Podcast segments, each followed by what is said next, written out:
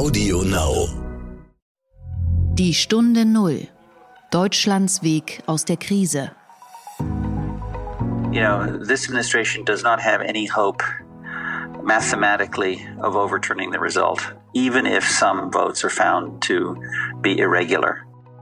Europe will be the first call of the United States on key issues of concern. What he's doing is incredibly irresponsible by tearing apart the foundations of a democracy, which is people have to have faith that the system is working.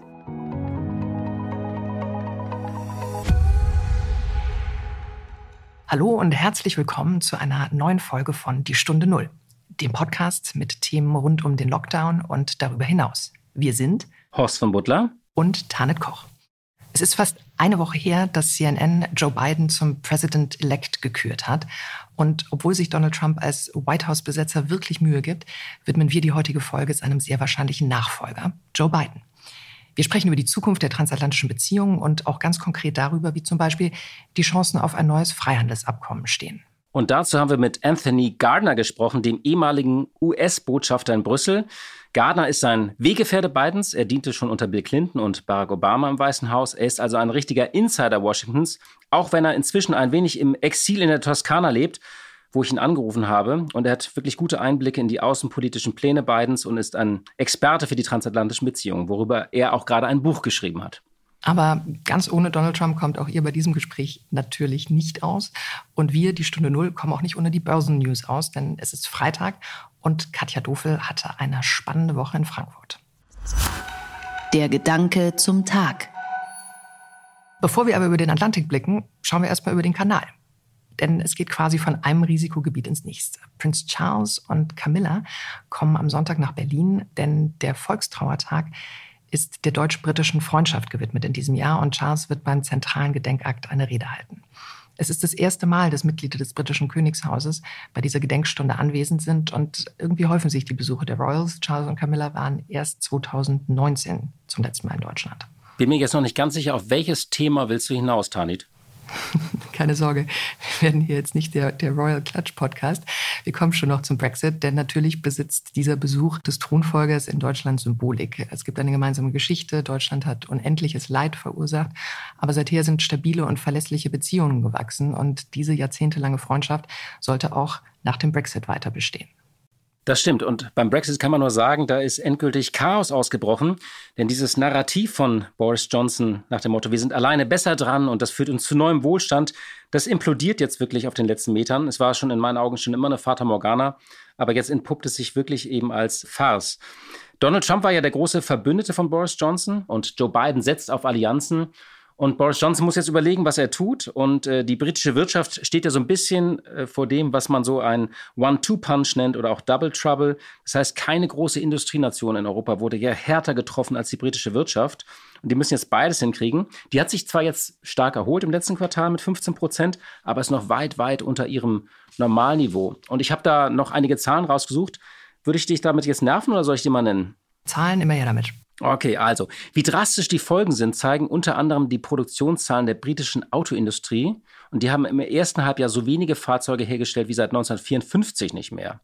Und es gibt auch eine Studie der London School of Economics und die hat festgestellt, dass in vier von fünf britischen Betrieben die Pandemie das Geschäftsvolumen gedrückt hat und zwei von fünf haben in der Folge Personal abgebaut und drei von fünf rechnen mit einer weiteren Verschlechterung der Geschäftslage. Es ist einfach sehr viel los und deswegen ist Chaos ausgebrochen. Und deswegen steht jetzt für die Briten wahnsinnig viel auf dem Spiel. Ja, und Sie wissen, wie wichtig Angela Merkel deshalb bei diesem Endgame der Brexit-Verhandlungen sein wird. Aber Angela Merkel ist nicht die einzige Frau, die dabei eine Rolle spielt. Wer Politklatsch mag, kommt hier voll auf seine Kosten. Es gibt ja den schönen Spruch der 68er, das Private sei politisch. Aber zumindest in Downing Street ist das Politische auch ziemlich privat. Boris Johnson oder auch liebevoll Bojo genannt, ist als erster Premierminister nicht mit einem Ehepartner, sondern mit einer Verlobten in Number 10 eingezogen, mit der er inzwischen ein Kind hat. Und die wollen jetzt so ein wenig jetzt die Macht ergreifen. Zumindest ist eine neue Truppe auf den Plan getreten. Denn es geht jetzt um eine Intrige und einen Machtkampf. Der Kern ist der Zugang zu Boris Johnson, der ja seit einigen Jahren umrahmt ist von den sogenannten Brexit Boys. Und nun ist eine neue Truppe auf den Plan getreten und das ist die Carrie Simmons Crew. Das praktisch sind mehrere Frauen rund um die Verlobte von Boris Johnson. Genau, und diese Dame entpuppt sich als echte Strippenzieherin. Sie stammt aus einer Verlegerfamilie. Ihr Großvater war mal Labour-Abgeordneter. Ihre Großmutter arbeitete für die BBC. Sie selber ist Umweltaktivistin, Tierschützerin, hat für konservative Abgeordnete gearbeitet, am Tory-Wahlkampf mitgewirkt. Also die Dame hat einen eigenen politischen Kopf und aktuell kämpft sie mit ihren Vertrauten für das Ende der Hardliner im Umfeld von Boris Johnson und auch für das Ende der Konfrontationsstrategie. Sie hat zum Beispiel gerade ein Veto eingelegt gegen die Beförderung von Johnsons Kommunikationschef und der hat entnervt hingeschmissen. Der bislang wichtigste Berater des Premiers, Dominic Cummings, ist darüber so wütend, dass es gut möglich ist, dass er sein Weihnachtsfest schon woanders feiert. Und das wäre für viele ein Riesengeschenk. Es wäre ein Riesengeschenk, denn dem Königreich läuft einfach die Zeit davon. Übrigens sehr schön, also die Frauen ergreifen die Macht und die Männer verlieren die Nerven. Kann man das so zusammenfassen? Wir warten es mal ab. Okay, auf jeden Fall, ähm, die müssen dringend was tun. Sie haben zwar schon einige Freihandelsabkommen geschlossen, unter anderem, es gibt so 19 Vertragswerke mit 50 Ländern und Territorien. Das klingt erstmal viel, aber da sind natürlich sehr viele kleine Länder äh, drunter. Das bedeutendste Land ist die Schweiz bei diesen 50 Ländern und wirklich die großen Länder und damit eben die EU.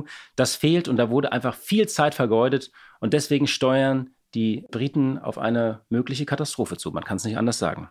Genau, Horst. Und wir steuern jetzt vom Vereinigten Königreich in die Vereinigten Staaten. Du hast es eben schon angesprochen, dein Interview. Worüber habt ihr gesprochen?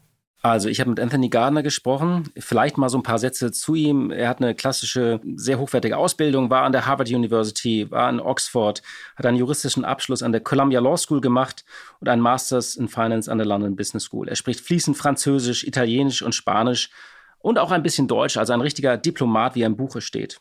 Bevor er US-Botschafter bei der EU wurde, arbeitete Gardner für eine Private Equity Firma mit Sitz in London und davor für einige Banken, unter anderem für die Bank of America und für GE Capital.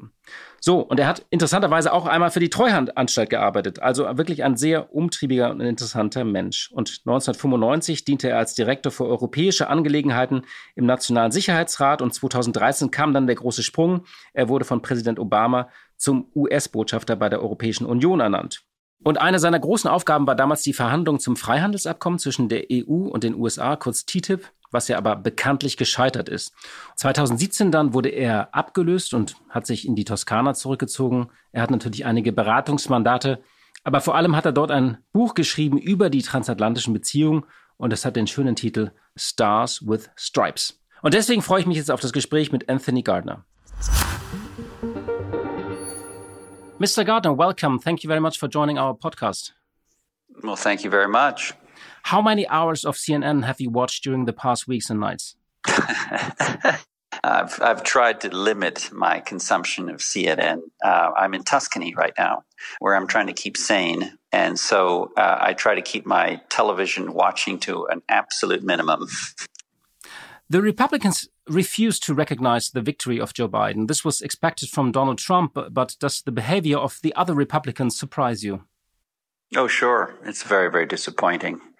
Look, there are two basic principles of any democracy. One of which is that all votes count, uh, that um, they should be they they should all be taken into consideration. And the second is that there should be a peaceful transition of power.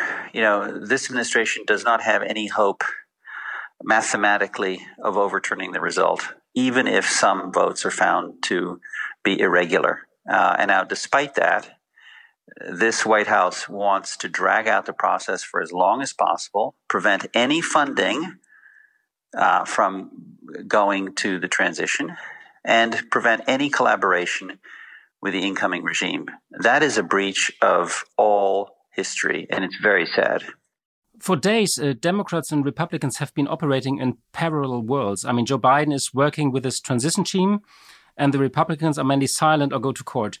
And even Foreign Secretary Mike Pompeo has even talked about Trump's second term.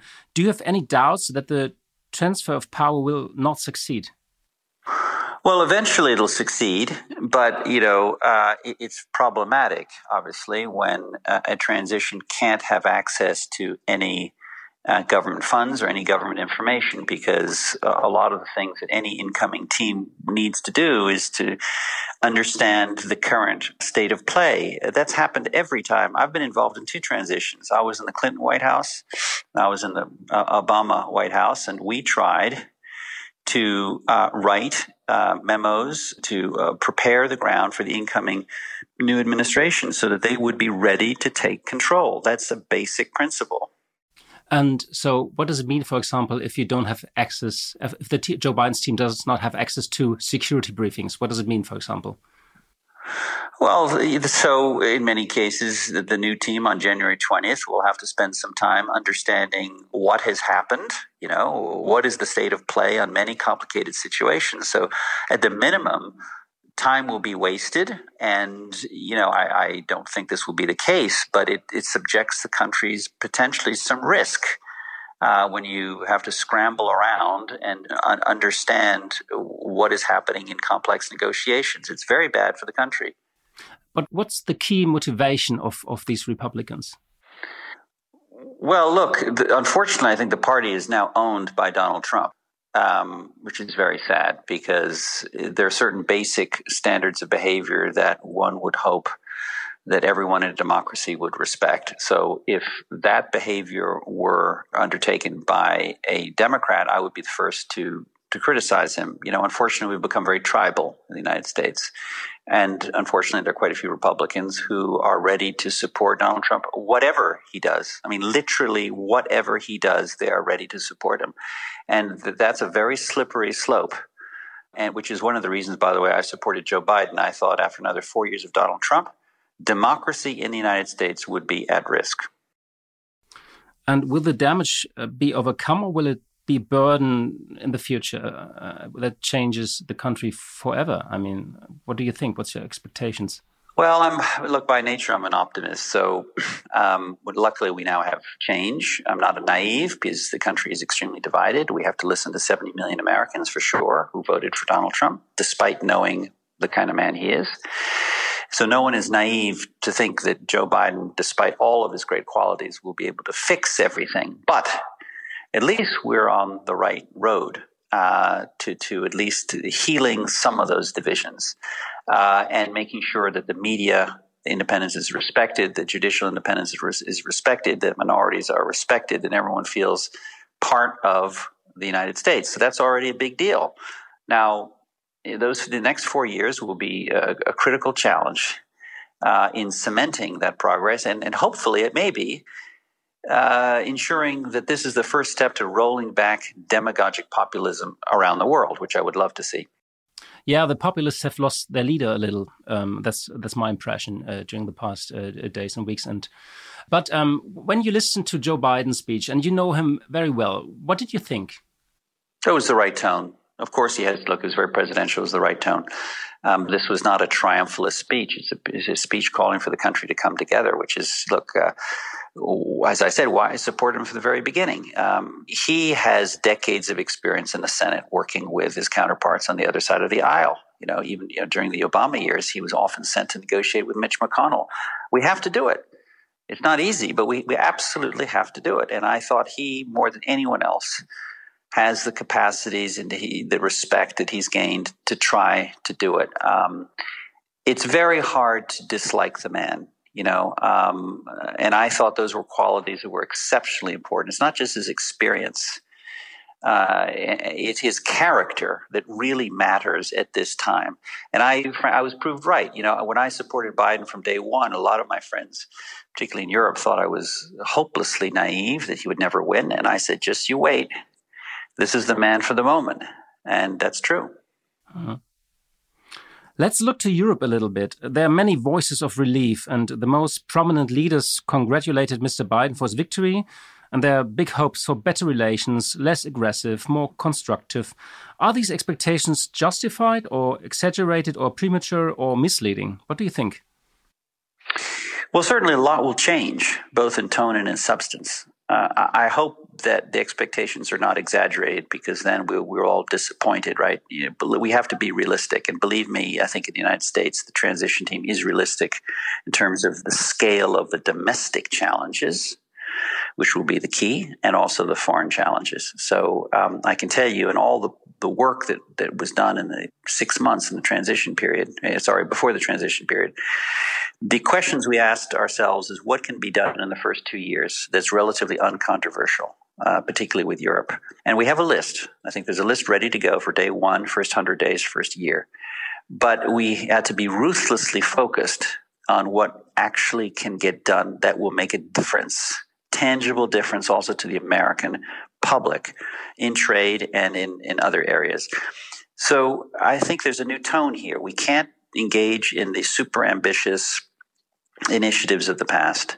We can't engage in things that will take a long time. Because I can tell you, if we fail over the next four years in proving the basic case, that working with allies, working within the rules, working with the institutions that we built is a better way of getting results than doing it the Trump way, which is by undermining, insulting allies, uh, undermining the rules, undermining institutions. Um, is, you know, if we fail to make that case, we may well have even a worse form of demagogic populism in four years. And I would call on Europe, I would call on Germany, to think also about what they can do. What, what can we do? What's our homework? Well, so there's homework for all of us. This is so this is not you know an effort to preach, because you know by the way, I think Americans we've now learned that we, we should. I hope we learn to be humble because we've now been through four very very uh, concerning uh, years, right? So we've now learned that our democracy is at risk too, and that's you know that's pretty shocking for many of us, including me. We thought that these issues were things that could only happen elsewhere. Well, guess what?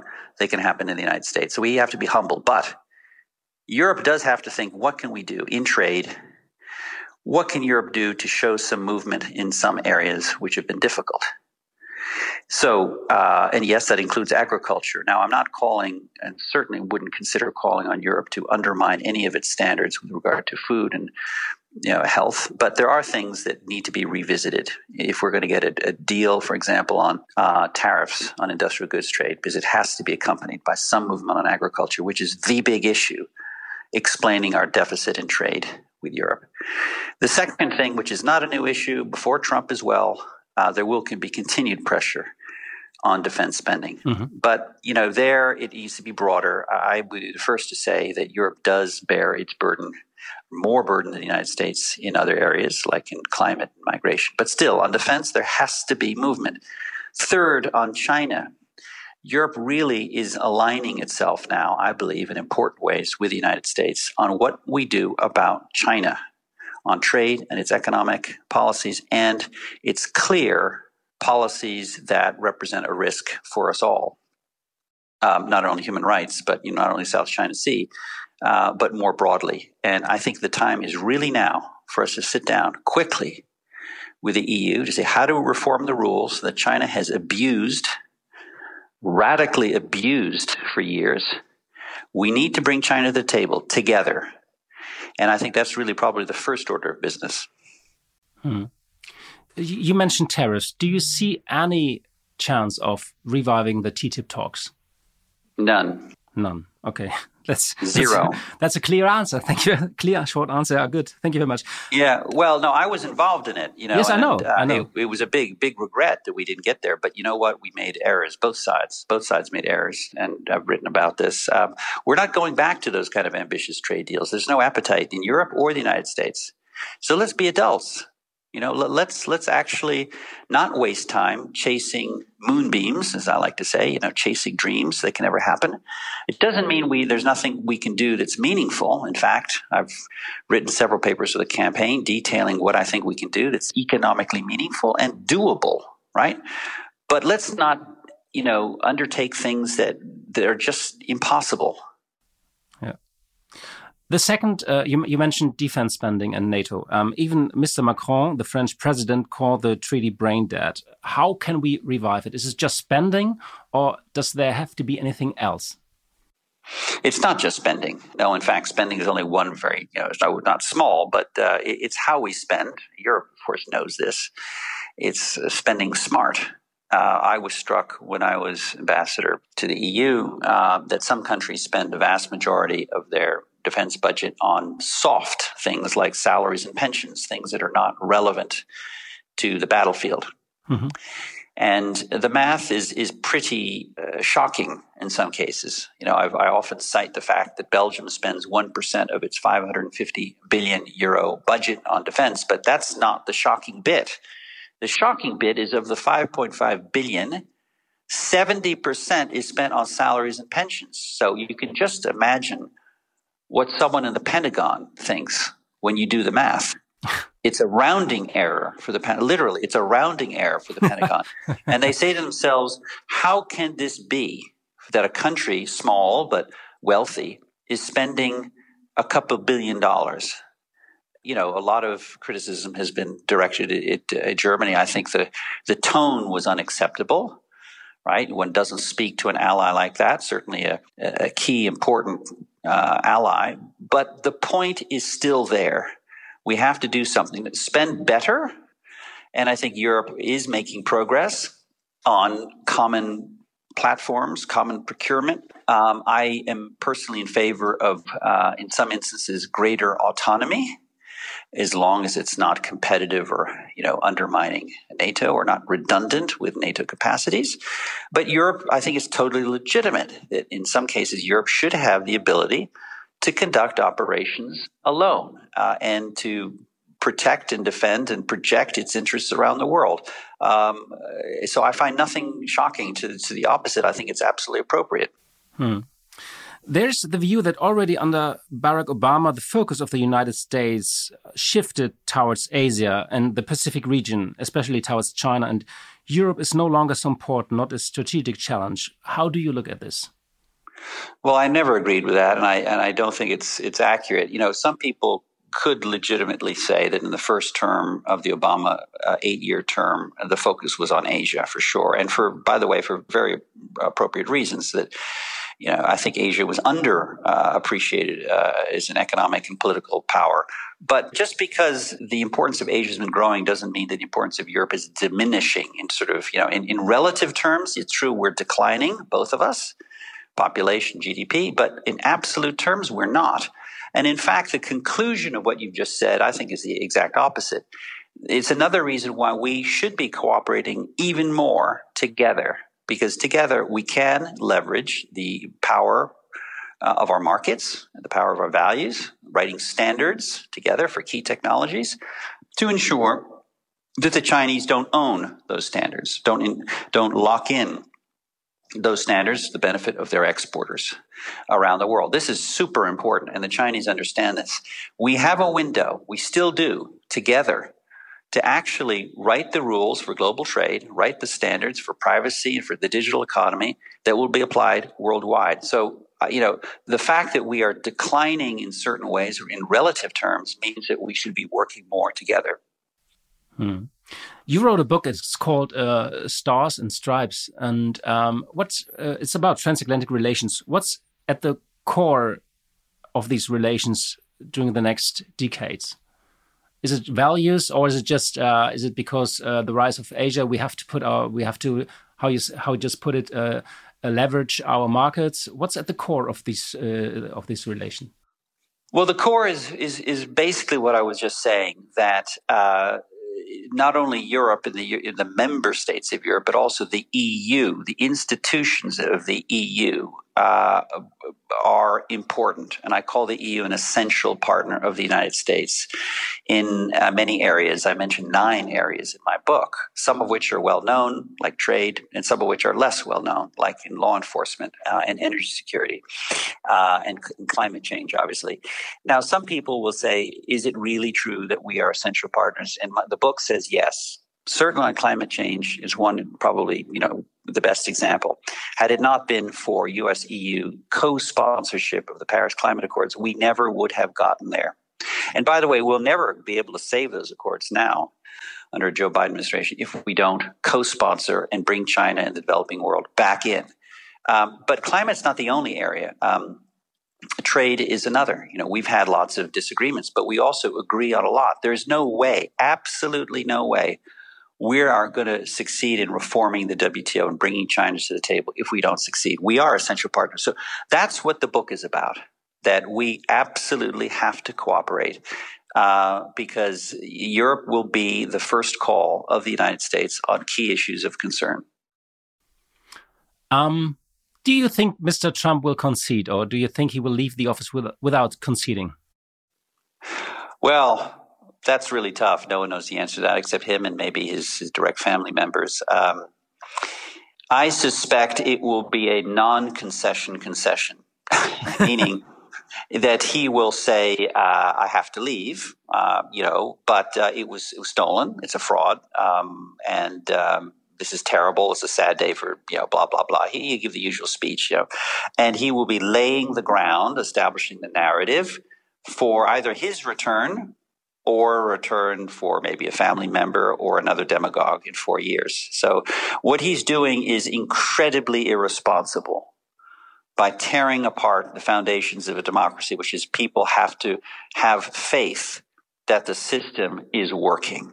And instead, he's alleging massive fraud. He's alleging that all four or five states engaged in massive fraud, which is a terrible message because, as you've probably seen on the television, a lot of his supporters actually believe it. Mm-hmm.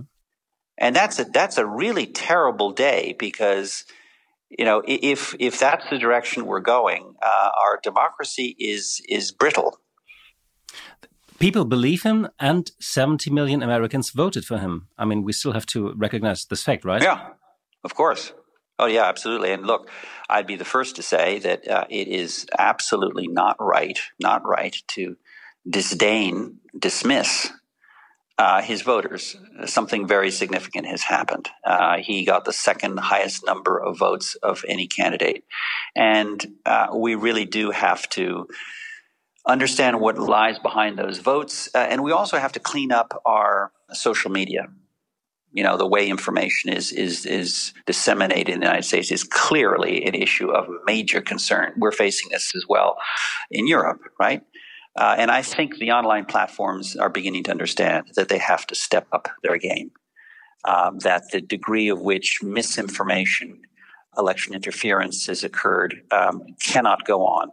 Uh, we have to fight also to ensure that our media, our quality media, continues to thrive rather than to be undermined. That gets to the nub of the economic model of social media, which is often to monetize all of us in a way that divides us, inflames passions uh, in order to make money. So that's another very big topic we share with Europe right now. I, would agree uh, about this, uh, right. My last question, Mr. Gardner, would be you're in Tuscany, some kind of exile, can I call it? Um, do you plan to return to the United States or will you stay in Europe? What, what are your plans? it's a wonderful exile. I'm here in my little uh, paradise uh, where I've tried to keep sane. I like to say it's cheaper than therapy. Um, look, I'm very happy doing what I'm doing. I want to be helpful. Um, I've been in Europe for 29 years. I'm a dual national U.S. Italian. My wife is Spanish. My life has been in Europe, so I have no plans to go back to the U.S. But I put my heart and soul into this campaign, as I said, from day one never wavered, even during November, December, very tough months for us. Never wavered. I was sure that Joe Biden was the right man. So anything I can do to help, I'm going to do. Mr. Agana, thank you very much for taking your time. Thanks a lot. Blick in die Märkte. An der Börse herrschte diese Woche keine Langeweile. Das kann man wohl sagen. Es ging mit einem richtigen Feuerwerk Anfang der Woche los. Danach gab es natürlich ein wenig Beruhigung und die Märkte mussten sich überlegen, ob diese Euphorie auch gerechtfertigt ist. Und über all diese Fragen sprechen wir wie jede Woche jetzt mit unserer Kollegin Katja Dofel. Sie leitet dort das Börsenstudio von NTV. Hallo, liebe Katja. Hallo, lieber Horst. Die Woche begann mit einem großen Feuerwerk bis zu 5% plus. Gefeiert wurde natürlich die Aussicht auf einen Impfstoff, aber auch die Wahl von Joe Biden, die sich ja am Wochenende geklärt hatte. Wie nachhaltig ist denn diese Hoffnungsrallye?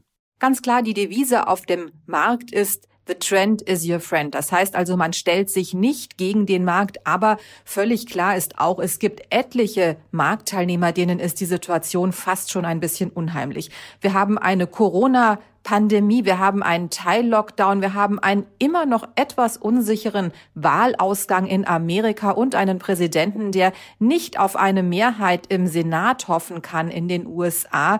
Gleichzeitig allerdings auch Hoffnung auf einen Impfstoff. All das führt dazu, dass der Markt in den vergangenen etwa zehn Tagen um die neun Prozent zugelegt hat und dass die beiden Rallye, also die Erleichterung darüber, auf jeden Fall wieder einen berechenbaren US-Präsidenten zu haben, abgelöst worden ist von der Impfstoffrallye. Es gibt natürlich noch Unsicherheit, eventuell nach Auszählungen und eben diesen unberechenbaren Verlierer Trump. Wenn Georgia neu ausgezählt wird, dann wäre das so ähnlich wie als hätte Gerhard Schröder seinerzeit 2005 Bayern neu auszählen lassen. Also doch schon ein ziemlich dicker Brocken in der Gesamtentscheidung der Wahl.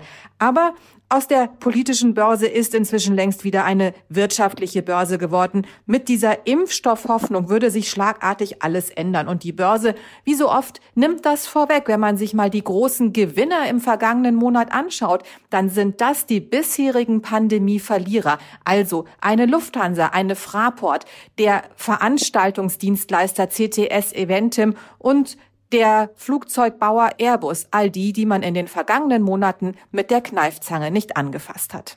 Und meine zweite Frage geht zu Amazon.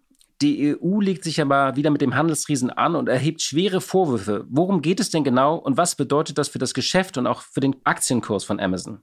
Ja, wohl dem, der eine Amazon-Aktie oder am besten mehrere im Depot hat. Das Wachstum beim weltweit größten Online-Händler ist so rasant, dass eben Wettbewerbshüter schon länger misstrauisch sind. Und ganz konkret untersucht nun die EU-Kommission seit etwa einem Jahr, ob Amazon seine marktbeherrschende Stellung ausnutzt. Man muss sich das vorstellen, dass Amazon oder auch der Suchmaschinenanbieter Google wie Pförtner im Internet agieren. Das heißt also, Suchanfragen werden in allererster Linie über diese Plattformen gestellt und können dann direkt in die richtige Richtung geleitet werden, also zu den Händlern und Produkten oder Anbietern, Anbietern, die den großen Technologiekonzernen die größten Vorteile verschaffen. Gleichzeitig werden Daten systematisch und hochautomatisiert ausgewertet. Also Amazon weiß genau Bescheid, was mögen die Kunden, was mögen sie nicht so, welche Produkte sind erfolgreich und dann kann man sich entsprechend positionieren. So geht das nicht, sagt die EU und droht Strafen in Höhe von bis zu 10 Prozent des Jahresumsatzes an. Das wären bei Amazon auf jeden Fall deutlich über 25 Milliarden Dollar.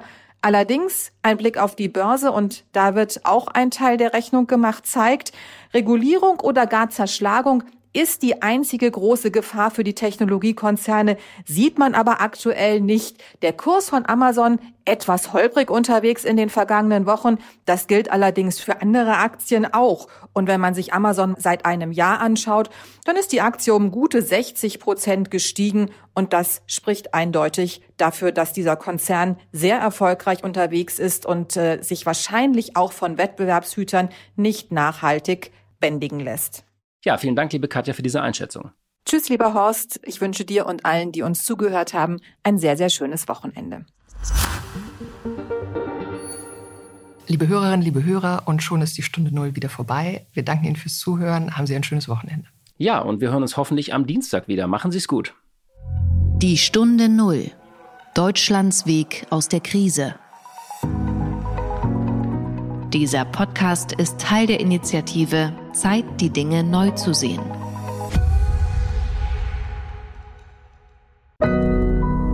Audio Now.